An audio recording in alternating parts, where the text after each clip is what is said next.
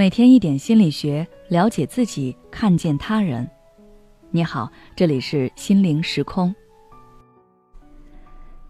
今天想跟大家分享的是，长大后我发现自己成了父母缺点的集合体。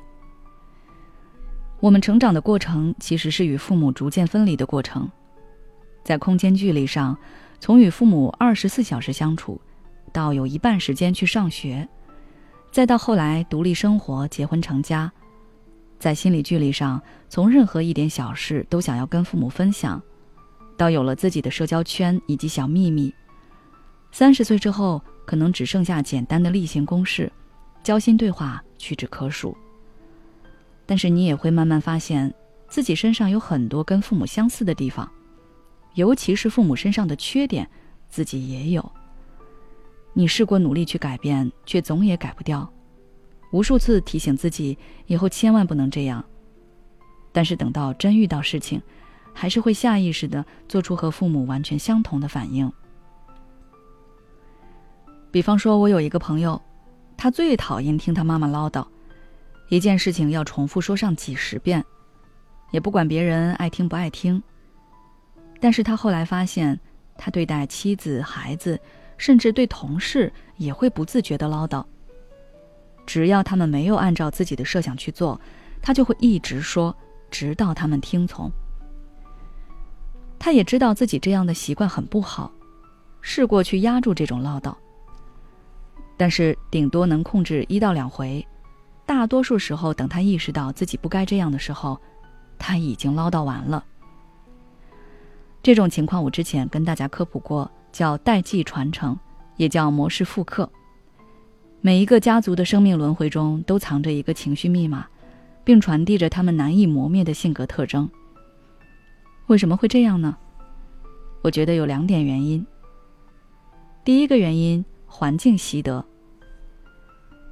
大家都听过一句话，那就是父母是孩子的第一任老师，也是孩子模仿最多的对象。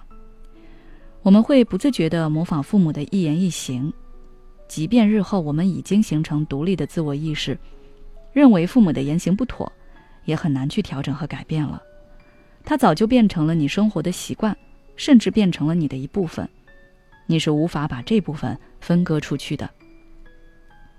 而且大多数时候，我们可能根本意识不到自己跟父母的相似，比如父母脾气暴躁。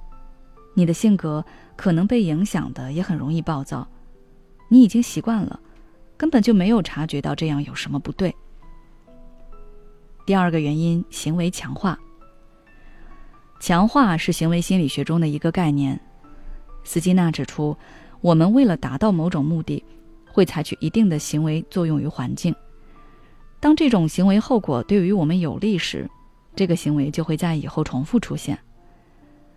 拿上面我朋友的例子来说，他之所以会变得跟妈妈一样爱唠叨，是因为这确实是一种有效的办法。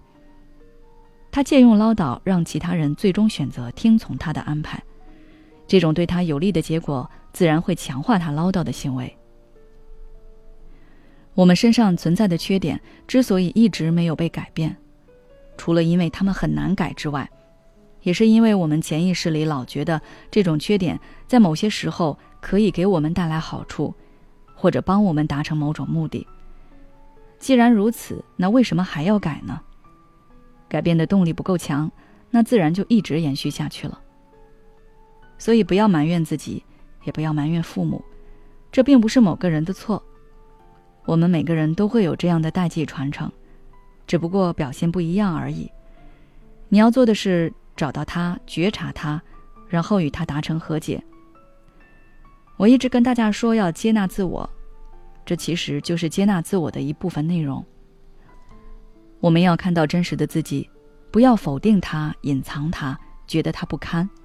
他就是我们，就是一个很普通的人，会有闪光点，也会有缺点，有自己擅长的地方，也有自己无能为力之处。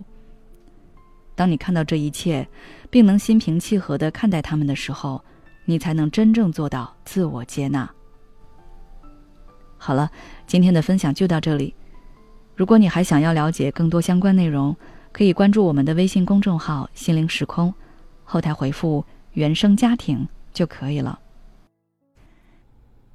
为什么越来越多的人开始嫌弃原生家庭？因为父母的苦难不是你造成的，最后却让你承受他们的负面情绪。当你试图用理性的态度去帮他们解决问题时，他们反而对你释放更大的情绪。治愈原生家庭的创伤，从了解自己开始。关注我的公众号“心灵时空”，回复“爱自己”，再难的路，我陪你一起走。